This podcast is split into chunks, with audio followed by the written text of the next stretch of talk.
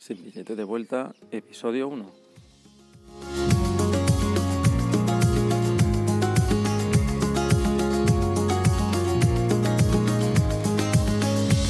Día 1 del experimento nómada, el podcast donde te contaré mi experiencia de trabajar viajando.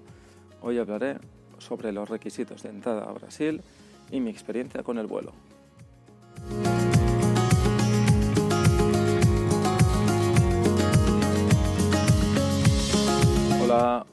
Brasil. Bueno, lo primero antes de empezar cualquier vuelo hay que consultar bien cuáles son los requisitos de entrada para extranjeros. Eh, en el caso de, españoles tenemos una, una ventaja que a muchísimos países podemos entrar sin, solicitar un visado previo. Pero en cualquier caso sí que hay algunos requisitos y esos se han de, consultar. Eh, por eso podemos verlo en la página web de la embajada o del consulado correspondiente al Brasil, al, país que queremos visitar, Brasil en este caso. Y, y bueno, los requisitos eh, para Brasil son eh, tener el pasaporte en vigor con un mínimo de, de seis meses desde la fecha de salida prevista. Esto es lo más común en todos los países a los que, a los que he visitado. No me he encontrado nada diferente hasta el momento. Luego piden el billete, tanto de entrada como de salida del país. Esto es en caso de que viajes eh, con avión. Si viajas por tierra, eh, no, sé muy bien cómo, cómo sería, pero, pero supongo que también van a pedir la, la salida. Eh, eh, bueno, como un billete de vuelta pues no tenía sentido en mi caso, eh, pues bueno, pregunté al consulado si era posible una alternativa, ya sea, por ejemplo, un, billete terrestre. Me dijeron que sí, era posible tener un billete terrestre, era, necesario para, para poder acceder, porque se me podían rechazar la entrada. Entonces es lo que hice, compré un billete, un billete terrestre. Podía haber comprado también uno, uno de salida, de avión, pero sería mucho más caro y luego pues intentar gestionar la evolución de ese billete podía ser un poquito más, más complicada. Eh, así que opté por, por la opción, opción terrestre y, y de esa forma evitarme, evitarme problemas.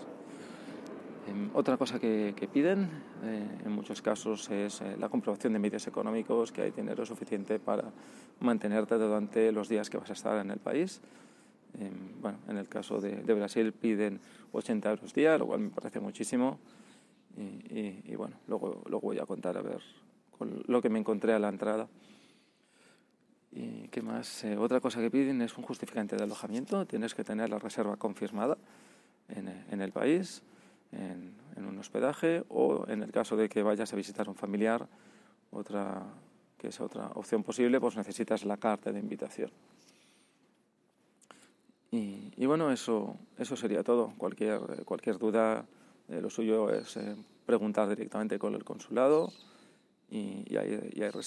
Habitualmente por, me- por correo electrónico se puede, se puede consultar, así hice yo con el tema del, del, billete y, y sin problemas me contestaron en poco tiempo. Es, es bastante práctico. Bien, lo... Bueno, pues mi experiencia de vuelo fue, eh, fue nada, yo me, acerqué tres horas antes al, aeropuerto, que es lo recomendado para vuelos internacionales. Y, bueno, tenía que estar a la una de la tarde. eh, bueno, yo a las 10 de la mañana ya estaba allí. Me pasé por, por facturación. Llevaba una, una, mochila de unos 11 kilos de peso. Y, ya sea y, tanto por peso como por, por dimensiones, eh, no podía llevarla conmigo. Esto debería mucho en función de, de las aerolíneas y, y del tipo de vuelo también. La cercanía el- del, del vuelo, pues a veces tienen aviones más pequeños en función de la, de la capacidad del pasaje, entonces eso hay que mirarlo muy bien. Otra ventaja de, de facturar es que bueno, puedes llevar elementos que de otra forma dentro del equipaje de mano no podrías llevar y hace más, más fácil eh, lo que es pasar por el, por el control de seguridad. Bueno, em, en facturación me preguntaron por qué no tenía un, billete de salida.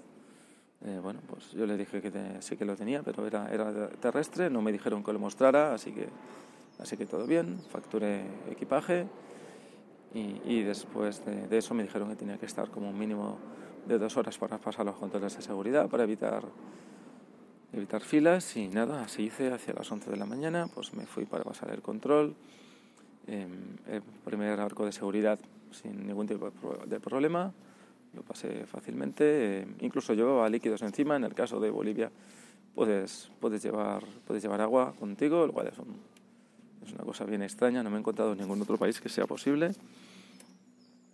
Y, bueno, después del control mira, eh, el, arco de seguridad me encuentro con el control migratorio. Eh, y, bueno, ahí la primera chica me preguntó cuáles eran mis motivos de viaje, el motivo por el cual estaba viajando, le dije que era turismo. Y después de eso pues me hacen pasar por otro control más de revisión de equipaje. Mm, no sé la razón de por qué, la primera vez que, que me pasa y bueno, no había nadie, quizás estaban aburridos, pero bueno, el, el, el, policía que, que, revisó mi equipaje no lo hizo demasiado, eh, demasiado exhaustivo. Lo que sí que hizo es preguntarme bastante más sobre mi, mi tiempo en Bolivia, el tiempo que hice allí, estuve allá y qué hice, qué trabajé, eh, dónde lo hice y, dónde estaba viviendo y tal. Pero bueno, no fue tampoco de, demasiado complicado esa, esa parte tampoco y nada. Y de ahí pues eh, pasé a la, a la revisión de pasaporte. Eso fácil, eso no tiene, no tiene más. Una vez pasados todos esos pasos previos, si está todo en orden, no, hay, no debe haber ningún tipo de problema. Y, de ahí lo último que hay que hacer es eh, pasar por, eh, por otra ventanilla para pagar la, la, tasa de salida del país. Esto solo es en el caso de extranjeros residentes en el país. Para Bolivia, no sé si sucede en otros países. Es la única experiencia que tengo residiendo en otro país. Y, y bueno, en, este, en esta época me tocó pagar 20 euros para, para poder salir del país. Es algo que hay que hacer cada vez que sales del país, no solo el, no solo el último día, sino cualquier salida. ¿no? También hay un límite de salidas del país, ¿no? que puede salir cuando estás residiendo. En el caso de Bolivia creo que son tres al año. Si sale más y pasas cierto tiempo fuera del país, eh, puedes perder el visado. Bueno, eh, pues nada, toda esa parte me llevó solamente 20 minutos, así que pues nada, él me dijo que había que estar con tantísima antelación y, y nada, ahí estaba más de hora y media antes eh, del vuelo eh, esperando y bueno, la verdad que el, el aeropuerto de Cochabamba es muy pequeño, hay un, hay un, solo hay un café y un, par de tiendas, así que no hay ni mucho que hacer ahí, así que puse a escucharme mis podcasts que siempre llevo, siempre llevo conmigo y me salvan de estas situaciones. Así que el tiempo se pasó, se pasó rápido. Eh, el embarque debía sido a las 12, según ponía, pero sin embargo entramos a la 1. Y, y, bueno, aún así, bueno, como no éramos muchos, el vuelo no era demasiado grande, estaba bastante vacío. Pa, eh, en, salimos con apenas 5 minutos de retraso, así que todo, todo bien. El vuelo, lo, lo típico que encuentras en cualquier vuelo, las recomendaciones que te hacen y, y las explicaciones de de, del, del, chaleco y medidas de seguridad y, y, todo el vuelo. Toda esta parte ya no, no, no, hago mucho caso porque ya la he escuchado varias veces. Y, bueno, nada, el viaje fue bastante tranquilo. Y durante el, durante el viaje nos dieron de comer. Eso, eso es algo que, que se agradece. Y bueno, que no pasan los, los vuelos low cost.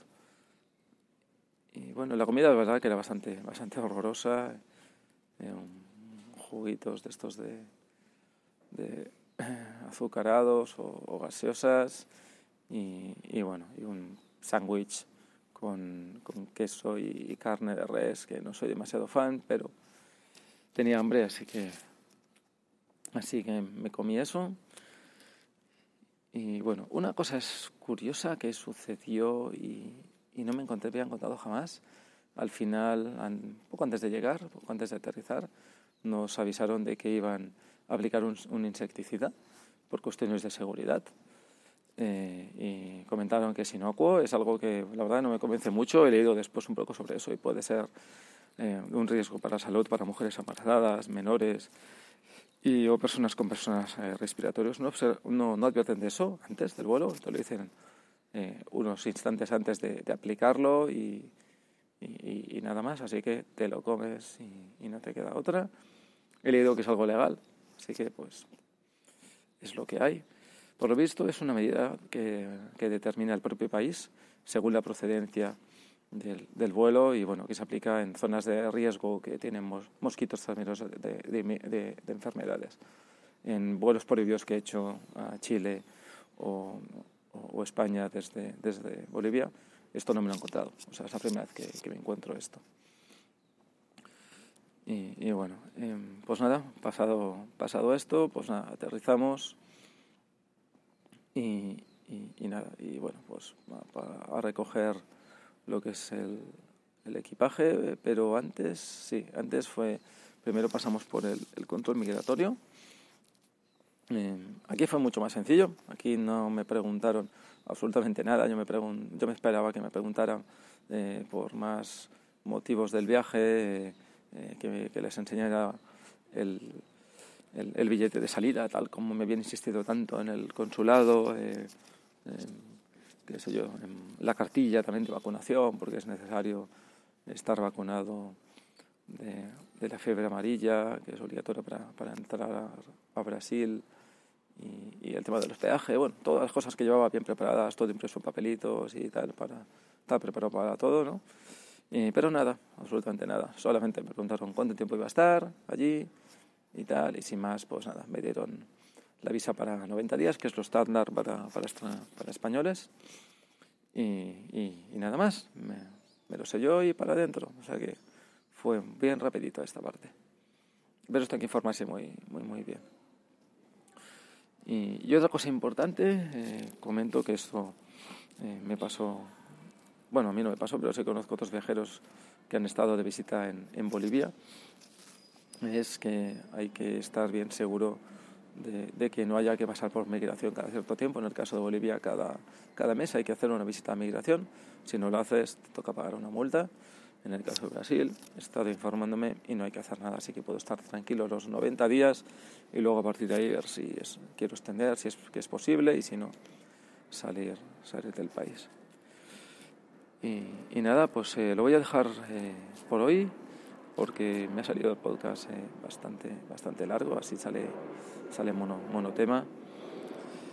Y, y nada, en el siguiente contaré detalles sobre lo que es el, el tema del, de mi experiencia con, con Booking, que ha sido bien, bien, bien interesante.